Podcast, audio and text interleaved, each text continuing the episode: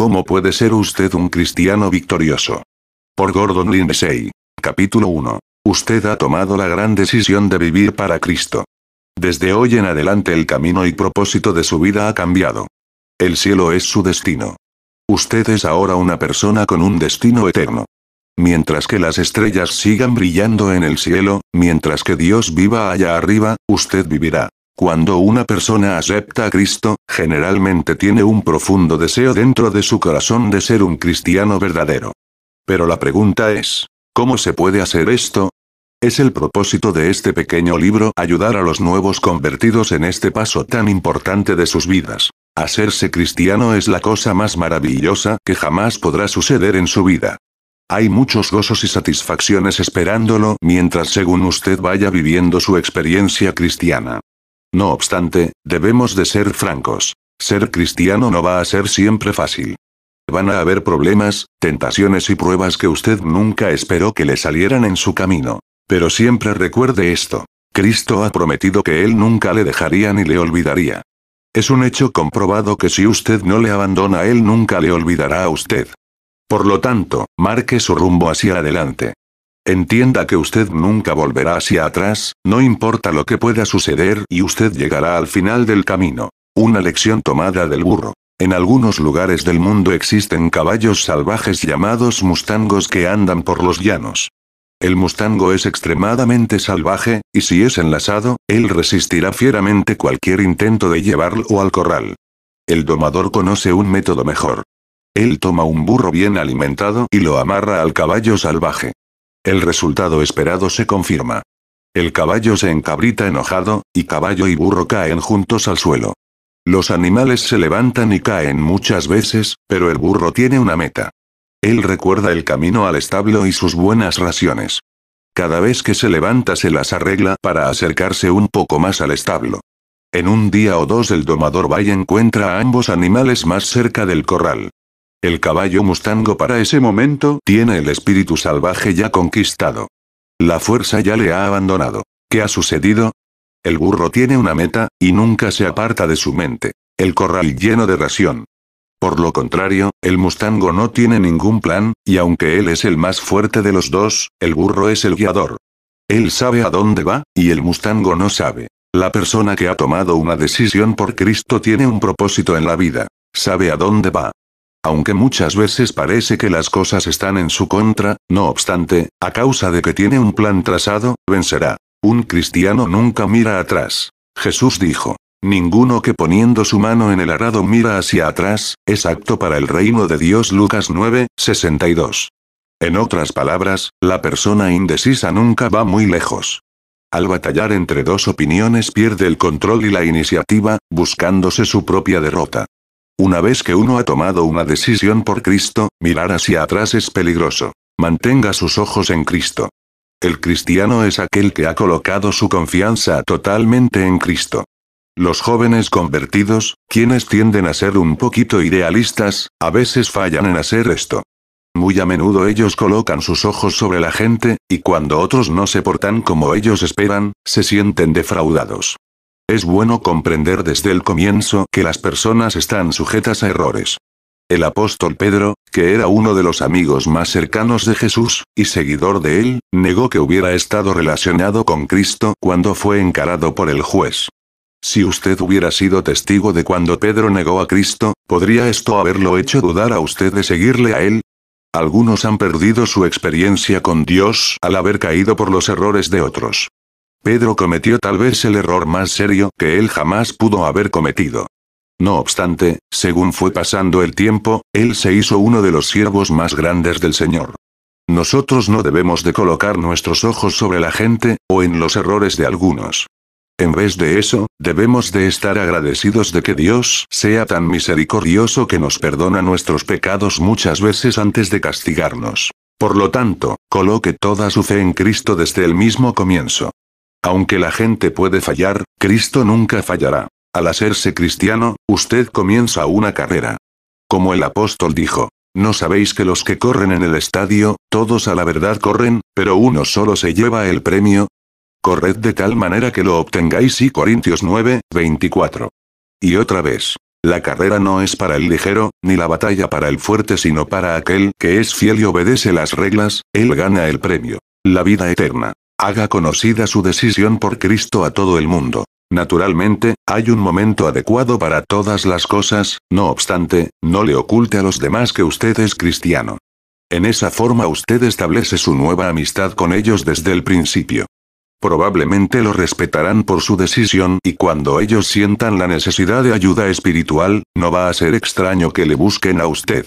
Únase a una iglesia espiritual. Tal vez se le habrá dicho, y correctamente, que la salvación es más que el unirse a una iglesia. Muchas personas que nunca han sido convertidas son miembros de una iglesia. Sin embargo, es importante que después de que uno haya tomado su decisión por Cristo, comience a ir fielmente a una iglesia espiritual. Usted debe unirse a otros cristianos para llevar la influencia para Cristo y lo que está bien. También, cada cristiano debe de hacer su parte en mantener la iglesia en pie, ayudando a cubrir las necesidades de esta y sus finanzas, haciendo lo que Dios le permita hacer. Hay otra razón importante por la cual debemos unirnos a la iglesia. La gente es como las ovejas, indefensas cuando están solas. Las ovejas separadas de la majada principal están arriesgándose a ser atacadas por el enemigo.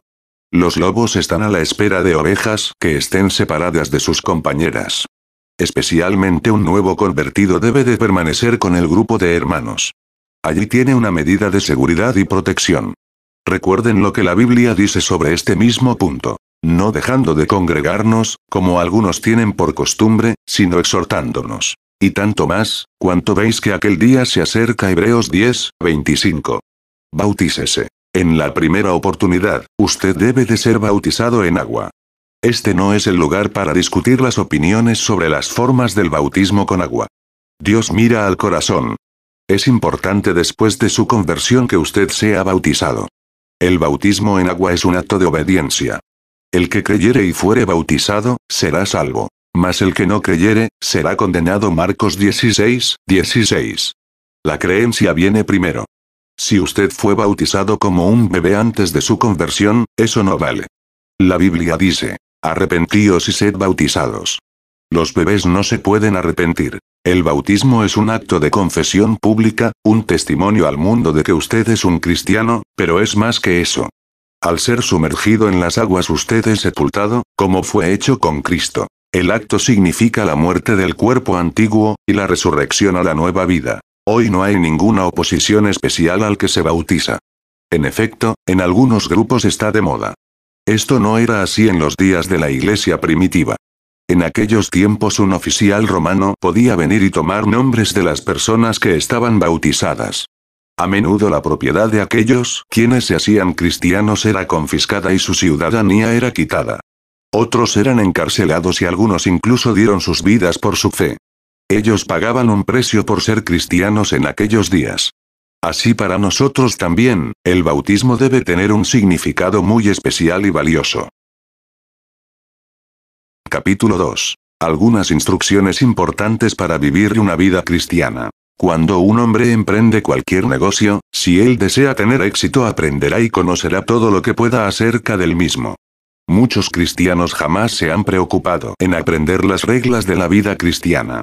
Jesús se dio cuenta de esto cuando él dijo, porque los hijos de este siglo son más sagaces en el trato con sus semejantes que los hijos de luz Lucas 16, 8.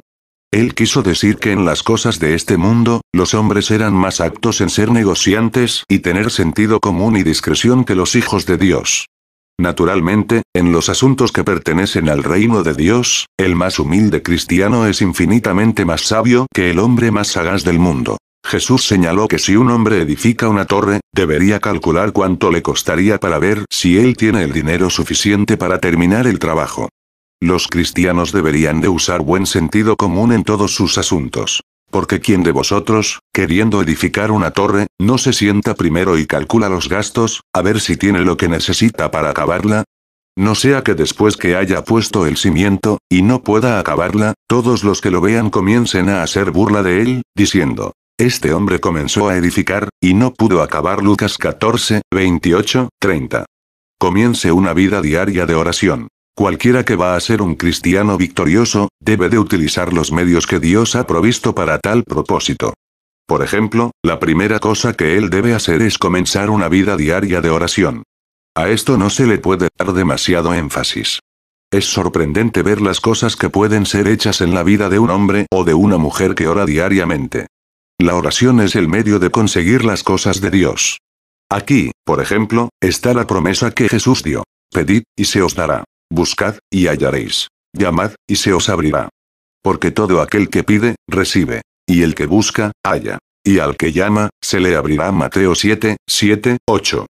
Vea el poder de la fe según lo declarado por Jesús en Marcos 11, 22, 24. Respondiendo Jesús, les dijo, Tened fe en Dios. Porque de cierto os digo que cualquiera que dijere a este monte, quítate y échate en el mar, y no dudaré en su corazón, sino creyere que será hecho lo que dice, lo que diga le será hecho. Por tanto, os digo que todo lo que pidiereis orando, creed que lo recibiréis, y os vendrá tal vez mi consejo más importante a ustedes que haga de la oración una costumbre diaria. Cada día usted debe poner todo asunto importante de su vida ante el Señor, sus actividades diarias, sus finanzas, sus problemas, su familia, su trabajo, sus esperanzas, su carrera. Si usted es fiel en hacer esto cada día, usted encontrará que su vida se irá desarrollando de acuerdo a lo que Dios desee para usted. Recuerde esto. Dios tiene un plan especial trazado para cada vida. Ese es el mejor plan posible para esa vida. Puede ser que usted sea llamado al ministerio, para ser un misionero, o para ser un ujier dentro de la iglesia. O usted puede ser llamado para ser un negociante o una madre, buena ama de casa. Usted puede saber la voluntad perfecta de Dios, pero usted debe de encontrarla por medio de la oración. Muchos cristianos aparentemente se pierden lo mejor de Dios. Muy a menudo esto es verdad en el casamiento. Si una persona no ora sinceramente, se puede casar con una compañera que no le conviene y como consecuencia su vida completa puede ser afectada adversamente. Usted no debe confiarse de la suerte al elegir la compañera de su vida. Así pues, fije un lugar de oración. Establezca una hora diaria de oración como lo hicieron en la iglesia primitiva, Hechos 3, 1. De esta forma usted se puede salvar de cometer muchos errores en su vida. También, una de las cosas más importantes que un cristiano debe hacer es orar por otros, y por los problemas de ellos y sus necesidades. Este es el ministerio de intercesión. No hay llamado más alto que aquel de un intercesor. Este llamado está abierto a todos. Está abierto a usted. Si es que usted quiere conocer el poder de la oración intercesora. Note lo que dice Ezequiel 22, 30, 31. Y busqué entre ellos hombre que hiciese vallado y que se pusiese en la brecha delante de mí, a favor de la tierra, para que yo no la destruyese. Y no lo hallé. Por tanto, derramé sobre ellos mi ira. Con el ardor de mi ira los consumí. Hice volver el camino de ellos sobre su propia cabeza, dice Jehová el Señor en otras palabras, Dios está diciendo que Él buscó un hombre que orara por la gente para que ellos volvieran a Dios. Pero a causa de que Él no pudo encontrar a ninguno para que orase, Él los castigó y destruyó su tierra a causa de su maldad. Lea la Biblia diariamente. Para comprender la Biblia debidamente, usted la debe de estudiar con la idea de que Dios le está hablando a usted por medio de su santa palabra. Ahora que usted ya conoce al autor del libro, nuestro Padre Celestial, usted encontrará gran fortaleza e instrucción en sus páginas. Es verdad que hay libros en la Biblia los cuales son más difíciles de entender que otros. La Biblia está dividida en dos secciones, el Antiguo Testamento y el Nuevo Testamento. El Antiguo Testamento fue escrito antes de que Cristo Jesús naciera aquí en la tierra nos cuenta de cómo Dios trató con el hombre desde que el mundo empezó, y nos predice en muchos lugares el nacimiento y la muerte de Jesucristo el Hijo de Dios, quien vendría a redimir al hombre. El Nuevo Testamento fue escrito después de que Cristo viviera en la tierra, muriera y resucitara entre los muertos. Los primeros cuatro libros del Nuevo Testamento, Mateo, Marcos, Lucas y Juan, son llamados los Evangelios y dan la historia de Cristo y su misión en la tierra. Todo cristiano debería de comenzar leyendo esos libros. El siguiente libro, llamado Los Hechos de los Apóstoles, nos dice cómo después de que Cristo ascendiera a los cielos, sus discípulos, o seguidores, continuaron la obra y formularon el comienzo de la iglesia. Los hechos dan el trazo perfecto del plan a seguir por la iglesia cristiana hoy. La mayoría de todos los libros restantes del Nuevo Testamento fueron escritos por el Espíritu Santo a través del apóstol Pablo a iglesias en varias ciudades y países. Sus instrucciones tienen el mismo valor para nosotros hoy como tuvieron para los cristianos de la iglesia primitiva. Lea el Nuevo Testamento del principio al fin, capítulo a capítulo. No se salte ninguno. El Nuevo Testamento es su guía para su vida cristiana. Después de que usted haya leído el Nuevo Testamento, puede comenzar con el Antiguo Testamento. En él usted leerá de hombres y mujeres quienes sirvieron a Dios y de otros que no le sirvieron, y cómo Dios los trató a ellos. Pídale a Dios que le alumbre las escrituras de manera que pueda comprender las lecciones más importantes del Antiguo Testamento. No obstante, el Nuevo Testamento fue escrito especialmente para nosotros, los creyentes de la época de la Iglesia de Cristo, así que usted encontrará una gran ayuda allí. Es recomendable para un cristiano leer al menos tres capítulos al día. Pídale a su pastor que comience con un grupo de estudio a explicar las escrituras. Será una rica experiencia para todos. Sin embargo, si usted todavía tiene dificultad en conocer la voluntad de Dios, pídale al Espíritu Santo que le guíe. Sea fiel en ofrendar a Dios. La Biblia nos cuenta que Jacob era un hombre que tenía muy malas costumbres. Su maldad iba de mal en peor, hasta que finalmente Dios vino a su vida. Un día, después de que él se hubiera metido en un problema serio por estafar, él tuvo que huir de su casa. Pero esa noche Dios le dio una visión del cielo. La visión cambió su vida, y al instante él hizo una promesa a Dios de que él sería fiel en dar el diezmo, eso es la décima parte, de todo lo que él ganara en el futuro. E hizo Jacob voto, diciendo, si fuere Dios conmigo, y me guardaré en este viaje en que voy, y me diere pan para comer y vestido para vestir, y si volviere en paz a casa de mi padre, Jehová será mi Dios. Y esta piedra que he puesto por señal, será casa de Dios. Y de todo lo que me dieres, el diezmo apartaré para ti. Génesis 28, 20, 22. Es triste que algunos cristianos profesos sean tan avaros que no paguen sus diezmos. Dios los llamó a ellos hurtadores y ladrones. Ellos no le roban al hombre, sino le roban a Dios. ¿Robará el hombre a Dios? Pues vosotros me habéis robado. Y dijisteis, ¿en qué te hemos robado? En vuestros diezmos y ofrendas. Malditos sois con maldición, porque vosotros, la nación toda, me habéis robado. Traed todos los diezmos al alfolí y a alimento en mi casa. Y probadme ahora en esto, dice Jehová de los ejércitos, si no os abriré las ventanas de los cielos, y derramaré sobre vosotros bendición hasta que sobreabunde Malaquías 3, 8, 10, de estas palabras puede verse que es muy serio el pecado de retener el diezmo de Dios. Ese es el camino de caer en maldición. Algunas personas piensan que ellos no pueden darle al Señor lo que le pertenece a Él, y usan el dinero de Dios para ellos mismos. Por el contrario, Dios ha prometido derramar bendiciones especiales sobre aquellos que son fieles en darle a Él. Diezmo es la devolución a Dios de la décima parte de lo que nosotros ganamos o recibimos en sueldo o bienes. Todo lo que nosotros tenemos ha venido de Dios. Él nos pide ofrecerle a Él al menos una décima parte de lo que Él nos ha dado. El mantenimiento de la obra de Dios debe de ser primero. Cada vez que usted recibe dinero o bienes por su trabajo o ventas, Dios pide que usted primero le dé a Él una décima parte de todo. Nunca planee darle el diezmo a la iglesia después de que usted pague sus cuentas. Si usted primero da a Dios en amor y fe, Dios le bendecirá y le protegerá siempre de problemas inesperados y tragedias. No pase por alto la responsabilidad de cada cristiano a las misiones en todo el mundo. Todos nosotros tenemos una deuda con aquellos quienes no conocen a Cristo. Cristo dijo, Id por todo el mundo y predicad el Evangelio a toda criatura. Tal vez Dios lo llamará a usted para ser un ministro o un misionero. Pero si no es así, usted tiene la responsabilidad de ayudar para que sea posible que alguna otra persona lleve el mensaje al mundo que está en pecado. Capítulo 3. Problemas en la vida de un cristiano. Hay quienes suponen, erróneamente, que si ellos se hacen cristianos todos sus problemas estarán solucionados. Cuando tienen pruebas, ellos se sorprenden y confunden. La verdad es que la fe en Cristo soluciona algunas clases de sus problemas. Aquellos que están conectados con el pecado y sus consecuencias. El pecado es el problema más grande, y por medio de Cristo está solucionado de una vez por todas. Sin embargo, la conversión no quita automáticamente todos los problemas de la vida. El nuevo convertido se encontrará con pruebas y tentaciones. Esperar cualquier otra cosa es esperar desilusiones.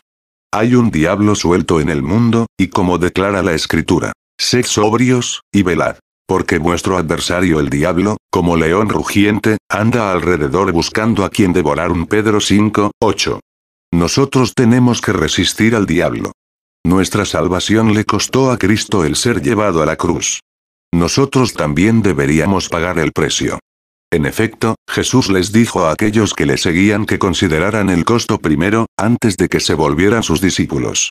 No obstante, con cada tentación Cristo ha prometido la salida, para no caer en el pecado. No os ha sobrevenido ninguna tentación que no sea humana. Pero fiel es Dios, que no os dejará ser tentados más de lo que podéis resistir, sino que dará también juntamente con la tentación la salida, para que podáis soportar un Corintios 10, 13. Lea la historia de Pablo, especialmente la lista de sufrimientos que soportó en 2 Corintios 11 del Nuevo Testamento. Pero al final él pudo decir, y el Señor me librará de toda obra mala, y me preservará para su reino celestial. A él sea gloria por los siglos de los siglos. Amén, así sea. La diferencia entre cometer un pecado y vivir en pecado. Esto es algo que todo nuevo convertido debe de saber. Hay una gran diferencia entre cometer un pecado y verdaderamente vivir en pecado como un resultado de haber caído en la tentación. Muchos que han aceptado a Cristo no comprenden esto, y habiendo cometido un pecado, se sienten perdidos y están decididos a rendirse. Ellos han hecho una decisión sincera para vivir para Cristo, y estaban seguros de que no fallarían. De repente, cuando menos se lo esperan, la tentación les sale al camino, y ellos hacen lo mismo que no querían hacer. El diablo entonces les susurra al oído que ellos jamás fueron salvos.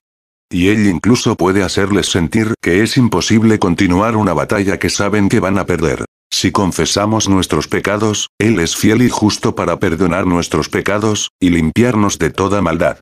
Hijitos míos, estas cosas os escribo para que no pequéis. Y si alguno hubiere pecado, abogado tenemos para con el Padre, a Jesucristo el justo y Juan 1, 9. 2, 1. Vivir voluntariamente en el pecado es algo diferente. Una persona que elige entregarse al pecado está en una posición muy peligrosa. La vanidad causa que la gente vaya a la oscuridad y a la creencia falsa. El apóstol Juan cuando escribió las palabras mencionadas arriba, dio una advertencia a los hombres que estaban pecando a propósito, conscientemente. Él habló de aquellos quienes eran culpables de hacer esto como si fueran del malvado, el diablo. El que practica el pecado es del diablo. Porque el diablo peca desde el principio. Para esto apareció el Hijo de Dios, para deshacer las obras del diablo y Juan 3, 8. El hombre que ama el pecado y voluntariamente continúa en él es un hijo del diablo. Y Juan 3, 10 dice, en esto se manifiestan los hijos de Dios, y los hijos del diablo. Todo aquel que no hace justicia, y que no ama a su hermano, no es de Dios pero esto es algo diferente a cometer pecado bajo tentación repentina. Si usted ha pecado, confiese su pecado a Dios y acepte el perdón de él. Todos nosotros cometemos errores. Algunos de ellos son peores que otros. Pero lo más importante de todo es que nosotros nunca hacemos un error de corazón. Nuestra alma debe estar siempre puesta en Dios. Nuestro amor debe de ser para Él primero. El problema de los sentimientos. Hay algo más que debería de mencionarse antes de seguir adelante. No se guíe por sus sentimientos. Estos no tienen nada que ver con su salvación y pueden cambiar de un día para otro. Muchos nuevos convertidos suponen que el gozo de su reciente experiencia seguirá adelante indefinidamente. Cuando las pruebas y tentaciones llegan y ese sentimiento de gozo se aquieta, él puede pensar que ha perdido su salvación. No hay mayor error que este. Nuestra salvación se basa no en nuestros sentimientos, sino en la obra del Calvario terminada. La muerte de Cristo nos hace partícipes de la vida eterna si nosotros la aceptamos. Estaría bien que todo nuevo convertido leyera cuidadosamente una y otra vez la parábola del sembrador. Hay cuatro tipos de oyentes, y el efecto de la palabra sobre cada tipo es diferente. Jesús relata esta parábola en Mateo 13, 3, 9 y la interpreta en los versículos 18 al 23. Oíd, pues, vosotros la parábola del sembrador. Cuando alguno oye la palabra del reino y no la entiende, viene el malo, y arrebata lo que fue sembrado en su corazón. Este es el que fue sembrado junto al camino. Y el que fue sembrado en pedregales, este es el que oye la palabra, y al momento la recibe con gozo. Pero no tiene raíz en sí, sino que es de corta duración, pues al venir la aflicción o la persecución por causa de la palabra, luego tropieza. El que fue sembrado entre espinos, este es el que oye la palabra, pero el afán de este siglo y el engaño de las riquezas ahogan la palabra, y se hace infructuosa. Mas el que fue sembrado en buena tierra, este es el que oye y entiende la palabra, y da fruto. Y produce a ciento, a sesenta, y a treinta por uno. ¿Ha leído usted esta parábola con cuidado? ¿Qué clase de oyente es usted? La decisión queda en sus manos. El problema de las desilusiones. Una de las cosas más importantes que un cristiano debe de aprender es que lo que parece ser una desilusión para él, puede que más tarde se vuelva una bendición desconocida. Es un gran error darle lugar a la amargura porque algún deseo de su corazón ha decaído o ha fallado. Si alguien le ha tratado a usted injustamente, no trate de vengarse en pago por lo que le hicieron. Dios dice que nosotros debemos dejar la venganza a Él. No os venguéis vosotros mismos, amados míos, sino dejad lugar a la ira de Dios. Porque escrito está. Mía es la venganza, yo pagaré, dice el Señor Romanos 12, 19. Usted como cristiano debe poner sus problemas en las manos de Él y no tratar de solucionarlos devolviendo maldad por maldad. Romanos 12, 17, 18 dice. No paguéis a nadie mal por mal. Procurad lo bueno delante de todos los hombres. Si es posible, en cuanto dependa de vosotros, estad en paz con todos los hombres. El problema de ganar al esposo o esposa inconversos. No es fuera de lo común que un miembro de la familia se convierta antes que el otro. Muy a menudo la persona no salva, no comprende completamente qué es lo que ha sucedido en la vida de los otros de la familia.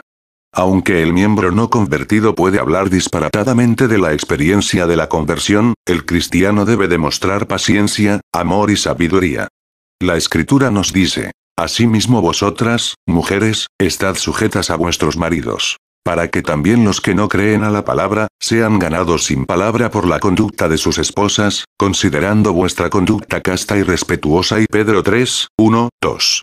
Frecuentemente sucede que los nuevos convertidos ponen mucha presión en sus compañeros para que se hagan cristianos, y esto puede dar como resultado una actitud de hostilidad o resistencia. Para ganar a un familiar no convertido, la mejor manera es darle una demostración de lo que Cristo ha hecho en su propia vida.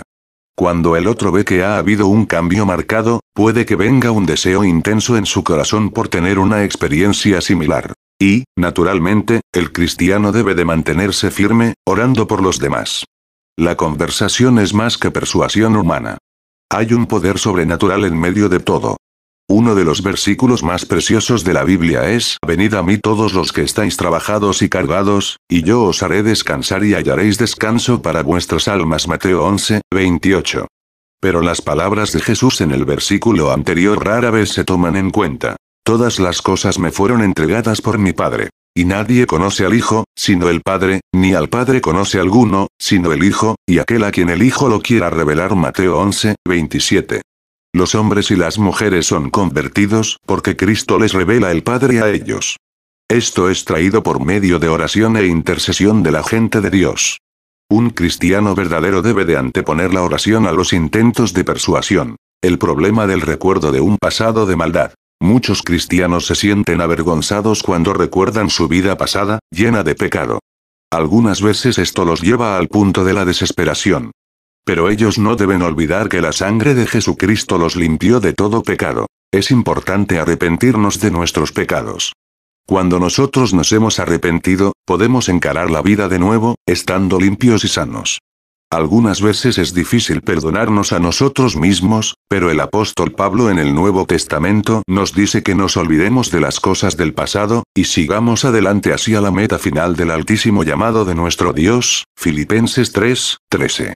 La cosa más maravillosa de nuestra salvación es que Dios ha prometido borrar el pasado y nunca más recordárnoslo en contra de nosotros, porque perdonaré la maldad de ellos, y no me acordaré más de su pecado. Jeremías 31, 34. Una cosa que un nuevo convertido debe de hacer es una restitución a Dios y a los hombres de lo que legítimamente les pertenece. Saqueo, un cobrador de impuestos, quien recibió a Cristo en su casa dijo al Señor, He aquí, Señor, la mitad de mis bienes doy a los pobres. Y si en algo he defraudado a alguno, se lo devuelvo cuadruplicado Lucas 19, 8. Otra cosa que debe de dar ánimo a un cristiano recién convertido es que algunos de los peores pecadores se volvieron más tarde los santos más grandes. San Agustín, considerado uno de los principales de los padres de la iglesia primitiva, pasó muchos años de su juventud en una vida de libertinaje. Nosotros vemos numerosos ejemplos en las escrituras. Dios perdonando grandísimos pecadores quienes se arrepintieron. Entre ellos estaba la mujer del pozo, capítulo 4 de Juan, María Magdalena, Lucas 8, 2, la encontrada en adulterio, Juan 18, 3, y otros. El problema de perdonar a otros. Algunas personas han sufrido grandes injusticias de otros. Cuando ellos reciben a Cristo, puede suceder que la amargura no se haya ido totalmente de sus corazones. Esta es una situación muy peligrosa.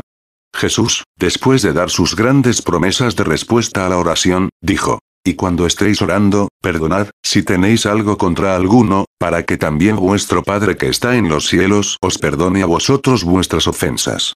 Porque si vosotros no perdonáis, tampoco vuestro Padre que está en los cielos os perdonará vuestras ofensas. Marcos 11, 25, 26.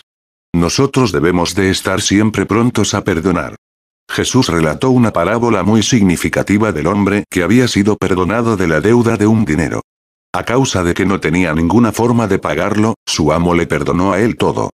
Desgraciadamente, el siervo desagradecido salió de allí y metió a uno de sus propios deudores en prisión porque ese pequeño deudor no le podía pagar a él una pequeña suma de dinero.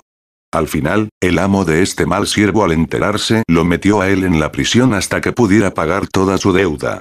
El Señor usó esta parábola para enseñar la necesidad de perdonar diciendo, Así también mi Padre Celestial hará con vosotros si no perdonáis de todo corazón cada uno a su hermano sus ofensas. Mateo 18, 35. Ahora, esto no quiere decir que no habrá un cambio en nuestra relación con uno quien ha pecado en contra de nosotros. Si él ha traicionado nuestra confianza, sería una mala decisión continuar dándole oportunidades de pecar, con las cuales estaría tentado a repetir su mala acción. Hay de aquellos que a causa de su ambición, avaricia y egocentrismo cometen una gran injusticia en contra de otro y luego se justifican a ellos mismos de su maldad. En el mismo capítulo que anteriormente mencionamos, el Señor habla con respecto a los tales. Si no los oyere a ellos, dilo a la iglesia. Y si no oyere a la iglesia, tenle por gentil y publicano Mateo 18, 17, el principio importante que debe ser mantenido en todos los casos es que ninguna raíz de amargura debe crecer en el corazón, Hebreos 12, 15. En el momento que haya oportunidad para perdonar, debe de hacerse libremente y sin reserva alguna, incluso si la persona ha pecado en contra de uno muchas veces. Dios a través de Cristo nos ha perdonado tanto que lo menos que podemos hacer nosotros es perdonar a nuestros semejantes.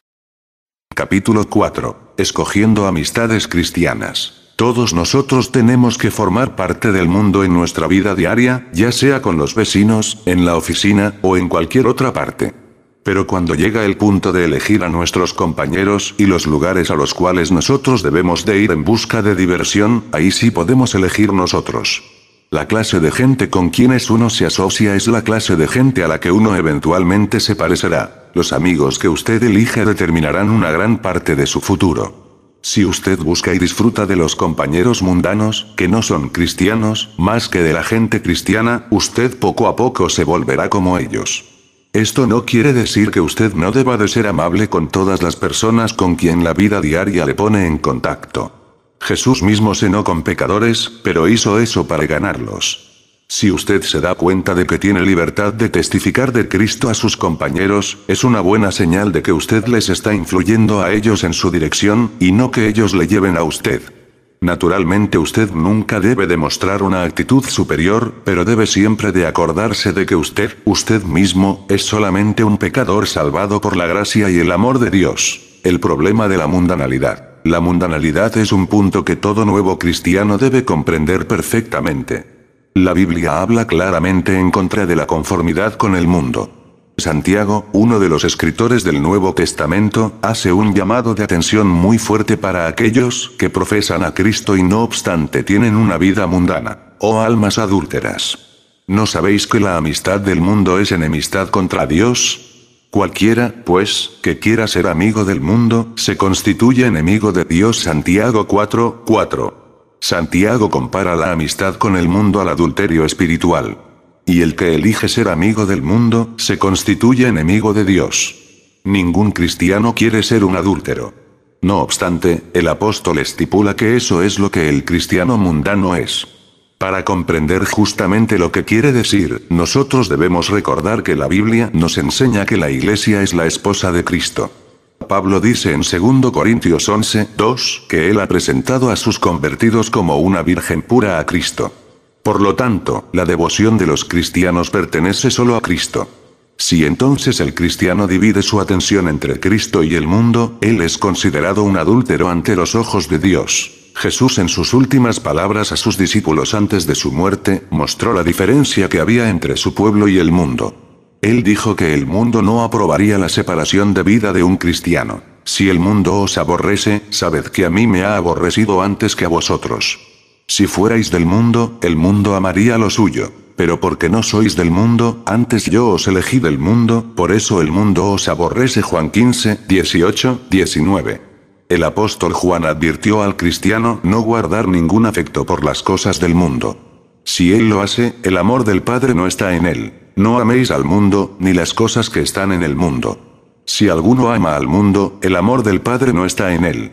Porque todo lo que hay en el mundo, los deseos de la carne, los deseos de los ojos, y la vanagloria de la vida, no proviene del Padre, sino del mundo. Y el mundo pasa, y sus deseos. Pero el que hace la voluntad de Dios permanece para siempre. Y Juan 2, 15, 17.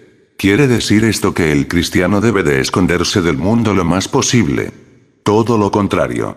Nosotros encontramos que Cristo, nuestro ejemplo, se mezclaba libremente con pecadores y la gente del mundo. Una de las acusaciones principales que las autoridades o líderes religiosos trajeron en contra de él era que comía con pecadores, Mateo 9, 11. Si nosotros queremos ganar a los perdidos, nosotros vamos a tener que ir a donde está el pecador.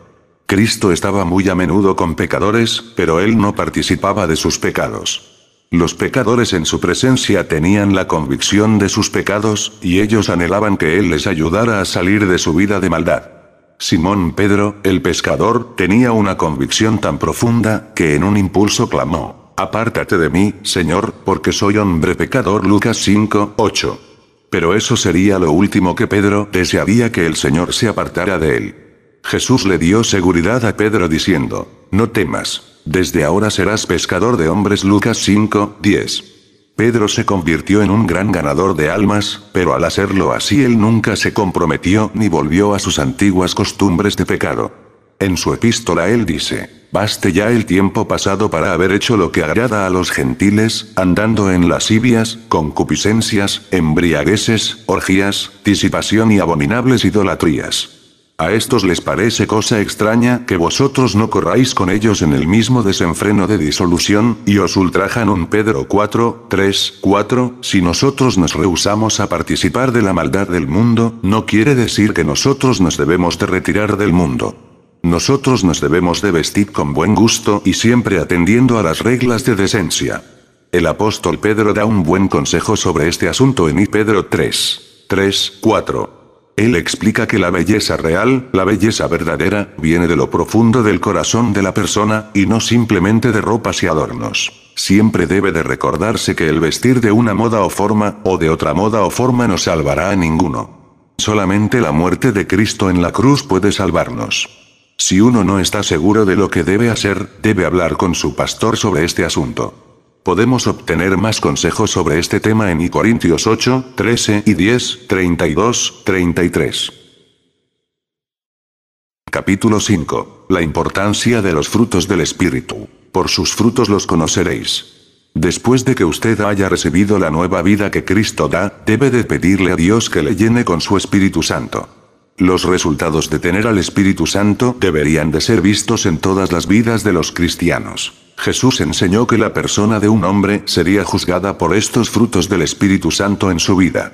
Él agregó que en el día del juicio, muchos dirán que ellos han profetizado, que ellos han poseído el don de sanidad, o incluso el de haber obrado milagros, y afirmarán eso como prueba de que ellos eran verdaderos creyentes. No obstante, ellos serán juzgados por hacedores de maldad. No todo el que me dice, Señor, Señor, entrará en el reino de los cielos, sino el que hace la voluntad de mi Padre que está en los cielos. Muchos me dirán en aquel día, Señor, Señor, no profetizamos en tu nombre, y en tu nombre echamos fuera demonios, y en tu nombre hicimos muchos milagros? Y entonces les declararé, nunca os conocí. Apartaos de mí, hacedores de maldad Mateo 7, 21, 23. ¿Cuál es entonces la prueba que descubrirá a aquellos que son verdaderos seguidores de Cristo? El Señor no nos deja en duda. La prueba verdadera son nuestros frutos. Guardaos de los falsos profetas, que vienen a vosotros con vestidos de ovejas, pero por dentro son lobos rapaces. Por sus frutos los conoceréis. ¿Acaso se recogen uvas de los espinos, o higos de los abrojos? Así, todo buen árbol da buenos frutos, pero el árbol malo da frutos malos. Mateo 7, 15, 17, el ejemplo es claro. Aunque un hombre pueda demostrar dones poco comunes, no se le debe de emular a menos que él también manifieste los frutos del Espíritu. El apóstol Pablo estaba completamente de acuerdo con esto. En su discusión sobre los dones del Espíritu, después de animar a los creyentes a desear los mejores o más importantes dones, él agrega que ellos también deben de buscar los frutos, sin los cuales los dones no les serán de ningún provecho sino sinceramente desea y celosamente cultiva los más grandes y mejores dones y gracias. Y no obstante yo te mostraré todavía un camino más excelente, uno que es mucho mejor y el más supremo de todos amor. Entonces Pablo continúa y dice algo más de este don supremo. Si yo hablase lenguas humanas y angélicas, y no tengo amor, vengo a ser como metal que resuena, o címbalo que retiñe.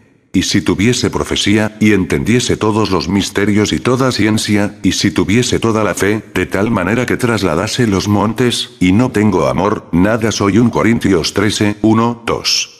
El don de profecía y entendimiento de todos los misterios no es suficiente sin amor. La fase profética de las escrituras, la predicación de los hechos que están en el futuro lejano, es tal vez la prueba más grande de la inspiración de la Biblia, aunque los profetas mismos comprendían poco de sus propias profecías, y Pedro 1, 10, 12.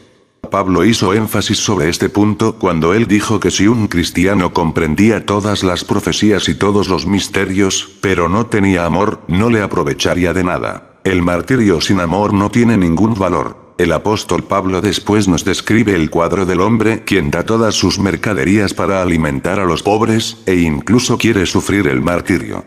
Ciertamente, el que da su vida por el Evangelio está altamente considerado en la lista de los discípulos de Cristo. Cuando Esteban fue apedreado hasta la muerte por enemigos del Evangelio, él vio en una visión a Cristo de pie, a la diestra de Dios, como si fuera para darle la bienvenida. Pero Esteban tenía tal amor por sus enemigos que pudo orar al Señor, no les tomes en cuenta este pecado. Y habiendo dicho esto, durmió Hechos 7, 60. Y su oración evidentemente fue contestada. Saulo, el principal del grupo, quien guardaba los sacos de los asesinos, fue convertido más tarde. Pablo se convirtió en el gran campeón de la fe cristiana. Pero, incluso el martirio, sin amor no es suficiente. Un comunista también encara problemas, incurre en sacrificios personales, y algunas veces da su vida por su causa. ¿Por qué lo hace? No es por amor. Mientras que pueden existir motivos mezclados, generalmente es porque él tiene un agravio en contra de la humanidad. Los comunistas, en su falsa creencia, viven para el día en que ellos y sus compañeros conspiradores puedan tomar el poder y controlarlo, como los bolcheviques hicieron en Rusia. Un comunista puede morir por su causa, pero el motivo que lo inspira no es amor, sino su propia ambición personal que lo ha encaminado por rumbos torcidos. La importancia del amor. El apóstol Pablo, habiendo mostrado la importancia del amor en la vida de cada cristiano, procede a analizar el amor para mostrar lo que el amor realmente es. En este análisis de Pablo, nosotros encontramos que así como hay nueve frutos del Espíritu, así hay nueve ingredientes del amor divino. Veámoslos uno a uno. Esos ingredientes divinos son los que cada cristiano y la iglesia en general necesitan desesperadamente. 1. Paciencia, el amor es paciente. El amor es sufrido, es benigno. El amor no tiene envidia, el amor no es jactancioso, no se envanece. No hace nada indebido, no busca lo suyo, no se irrita, no guarda rencor. No se goza de la injusticia, mas se goza de la verdad. Todo lo sufre, todo lo cree, todo lo espera, todo lo soporta. 1 Corintios 13, 4, 7. El amor da al hombre poder para tener paciencia cuando todo va mal. El poder para estar tranquilo y calmado, cuando otros pierden su equilibrio. Hay personas que tienen talento y habilidades excepcionales, pero permiten que una situación inesperada les haga entregarse al pánico. La única forma de reaccionar que conocen es la de enojarse, y pronuncian maldiciones contra todo el mundo. La paciencia es una importante cualidad del amor. El amor espera lo bueno en todo hombre. Vea cómo el amor de una madre revela esta cualidad. Si el niño que ella tuvo va mal o equivocado, y todos los demás abandonan sus esperanzas en él, la madre continuará orando y teniendo esperanza. Y muy a menudo la oración de ella es contestada. Un hombre, quien más tarde se hizo ministro, se fue de su casa cuando era joven para escapar de las oraciones de su madre. En su determinación por no tener nada que ver con religión, él se llamaba a sí mismo un ateo.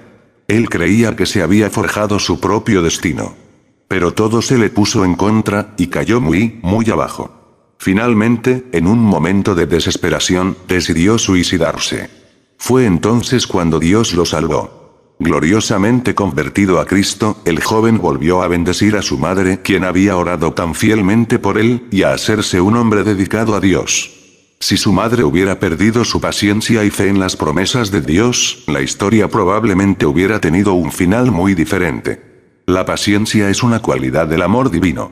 ¿Cómo la necesitamos en nuestras vidas y en la iglesia hoy? 2. Bondad. El amor es bondad. La bondad es el amor en acción. La gente bondadosa no va a herir voluntariamente a otros. Ellos no tienen ningún placer en hacer la pena de algún otro más difícil de llevar.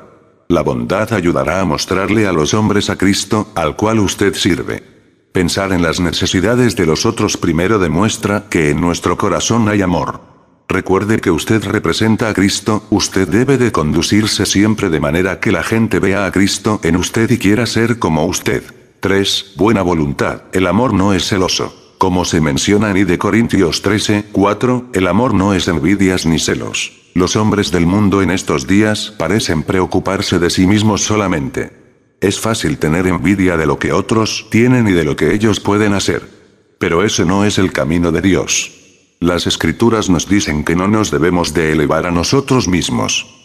Porque todo aquel que se exalte será humillado y aquel que se humille a sí mismo, esto es, el que mantiene una modesta opinión de sí mismo y se comporta de acuerdo con esto, será exaltado si uno es poseedor de un don especial, por ejemplo. La habilidad de cantar, la habilidad de hablar en público, la habilidad de ganar almas, está equivocado si empequeñece a los que están a su alrededor porque ellos no poseen la habilidad o don que él tiene. Si nuestros amigos y vecinos trabajan duro y pueden comprar algo nuevo para lo que ellos pueden adquirir y nosotros no podemos comprar. Más bien deberíamos estar contentos junto a ellos por su prosperidad.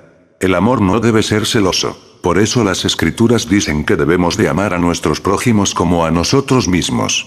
Cristo dijo que la vida de un hombre no consiste en una desbordante abundancia de posesiones que van más allá de lo que él necesita. Tal vez una de las tendencias más tristes del mundo de hoy es la lucha por el triunfo sobre los demás. En los círculos espirituales hay incluso mayor peligro. Algunos desean ser los predicadores más grandes, o los mejores cantantes, o el miembro mejor conocido de la iglesia. Así es que a menudo los cristianos encuentran que sus corazones no están verdaderamente contentos de ver a Dios moverse en la vida de otros hermanos, o en otras denominaciones o iglesias. Ellos piensan que solamente su iglesia o denominación debe de progresar en la obra del Señor. Pero el amor que es de Cristo no es celoso de las bendiciones que otros reciben. Romanos capítulo 12 nos dice, así que, nosotros, numerosos como somos, somos un cuerpo en Cristo, el Mesías, e individualmente somos parte uno del otro, dependiendo el uno del otro, amándonos el uno al otro con afecto de hermano, como miembro de una sola familia, dándonos prudencia y mostrándonos honor el uno al otro.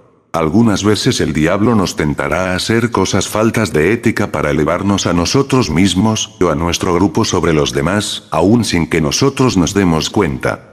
Nosotros debemos de investigar nuestros motivos constantemente. Debemos de recordar las palabras de las escrituras y mantenernos humildes a nosotros mismos.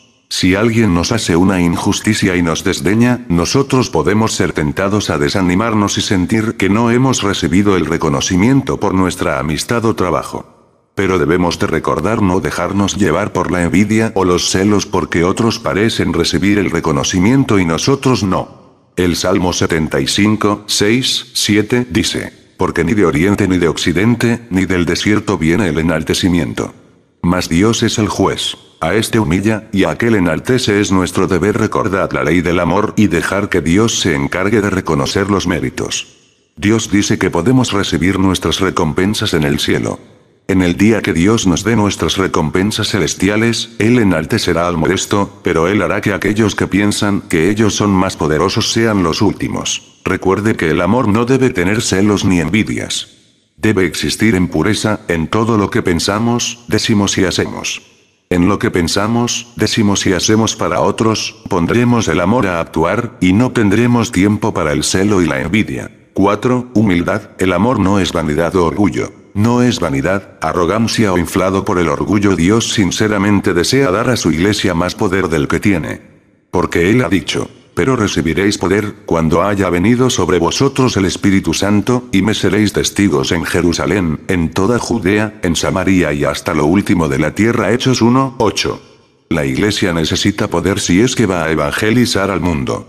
Pero el gran obstáculo a esto es que Dios puede encontrar a muy pocos hombres en quienes Él puede confiar. A menudo un hombre una vez que ha ganado influencia se vuelve insoportable. El deseo por más poder puede que le cause volverse desinteresado en los derechos de los demás. Pronto se olvida que otros le han ayudado a tener éxito, y lo peor de todo es que sin Dios él no es nada. El orgullo puede destruir todo lo que es bueno y decente en un hombre. La cura para una ambición sin santidad es amor divino. El amor no es vanidoso ni orgulloso. Cuando Dios quiso un hombre para que guiara a su pueblo fuera de Egipto, eligió no al ambicioso Coré quien deseaba ser el líder, sino a Moisés, el hombre más humilde de la tierra. Y aquel varón Moisés era muy manso, más que todos los hombres que había sobre la tierra. Números 12, 3. Moisés fue un hombre que rehusó la oferta de Dios de levantar una nueva nación entera de su propio linaje, Éxodo 32, 9, 10. A causa de su humildad, Dios lo exaltó y le hizo el libertador de su pueblo de la tierra de Egipto. La humildad es una de las cualidades más preciosas que uno debe encontrar en un cristiano. 5. Cortesía, el amor no es irrespetuoso. El amor no es rudeza, malos modales, y no actúa impropiamente. El amor se revela a sí mismo en la conducta de una persona. Nos referimos a la cortesía común, no a lo que se llama ética moderna.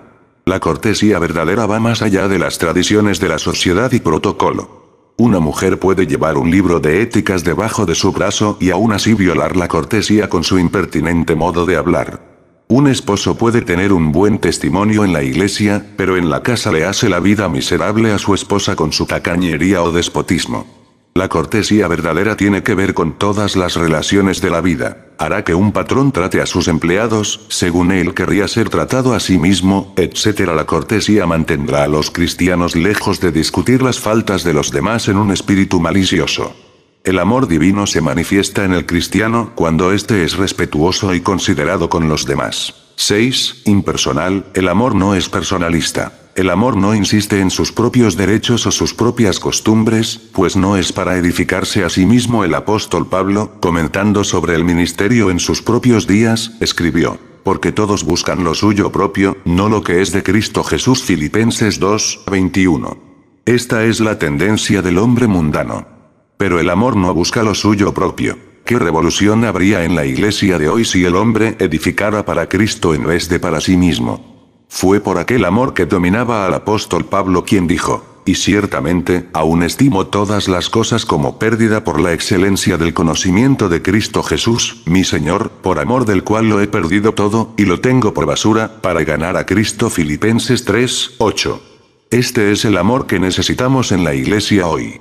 Si nosotros vamos a poseer los dones del Espíritu, ellos deben ser manifestados por el poder en nuestras vidas cristianas. 7. Buen temperamento, el amor no es irritable. El amor no es irritable, preocupado o resentido. Aquí está una verdadera prueba para ver si alguno tiene verdadero amor. El apóstol Pablo no dice que uno que ama nunca se enoja. Aún Cristo a veces estaba enojado. En una ocasión él tomó un azote y echó fuera del templo a los cambistas, Juan 2, 15. Pero ninguno manifestó tener amor en un grado más alto que él, quien dio su vida por nosotros. El que tiene amor divino no será fácil de irritar. Algunos cristianos profesos son presos de un temperamento liviano y muy irritable. Ellos son terriblemente sensibles, y no soportan que la cosa más mínima se les interponga en su camino. Un hombre que rápidamente pierde el buen temperamento, y es rápido en enojarse, a menudo acusará a los demás de tener esa misma debilidad de la cual él es culpable. Solamente el hombre que puede mantener su propio espíritu con calma y amor es el dueño de la situación. Si alguien, alguna vez es tentado pensando que un temperamento brusco no es una maldición a la obra de Dios, debe saber, Santiago 1, 20. Porque la ira del hombre no obra la justicia de Dios 8, el amor no guarda rencor por agravios. El amor no toma en cuenta la maldad hecha contra él. El amor no presta atención a las injusticias sufridas, el amor no desea la venganza contra otro ser humano. Es triste que algunas personas vivan en un estado de rencor constante. Siendo ellos mismos unos injustos naturalmente son desconfiados de los demás, porque ellos esperan que todos actúen como ellos lo harían. La gente en general responde en la forma que usted espera que responda. Muestre confianza en ellos y comúnmente se esforzarán por mantener su fe en esa confianza. Esto naturalmente no es siempre así. Hay algunos que traicionarían la más grande fe. No obstante, a la larga, quien tiene fe en los demás ganará la buena voluntad de todos. Sin embargo, si alguien le comete a usted alguna injusticia, usted debe de estar pronto a perdonar a esa persona y olvidarse de esa injusticia, así como Cristo lo ha perdonado a usted. Una vez el discípulo Pedro le preguntó a Cristo cuántas veces deberíamos nosotros perdonar a un hombre. ¿Tantas como siete veces? Jesús le dijo, no te digo hasta siete, sino aún hasta setenta veces siete Mateo 18, 22.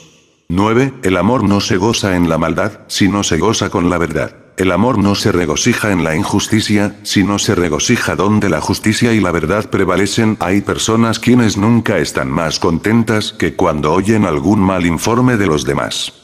En efecto, ellos incluso se sienten felices cuando alguien cae en el pecado, creyendo que de alguna forma ellos van a ganar algo con el fracaso de aquel. El verdadero amor cristiano, no obstante, se regocija en la maldad sino en la verdad.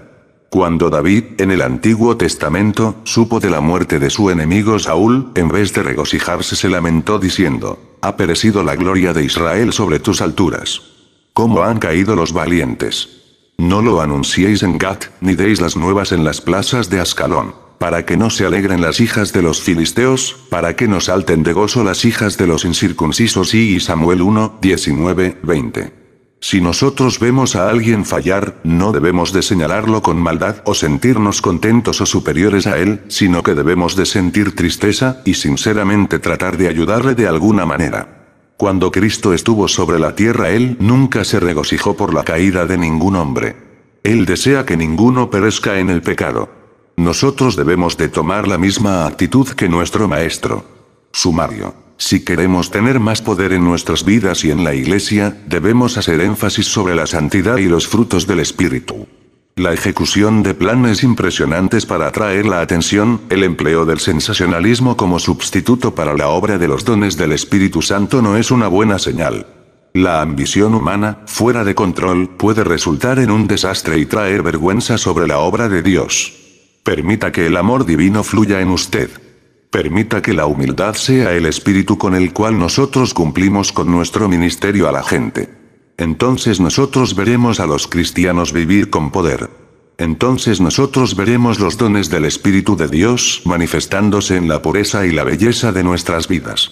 Entonces la Iglesia cumplirá con su responsabilidad de evangelizar al mundo y estar lista para la vuelta del esposo, Jesucristo.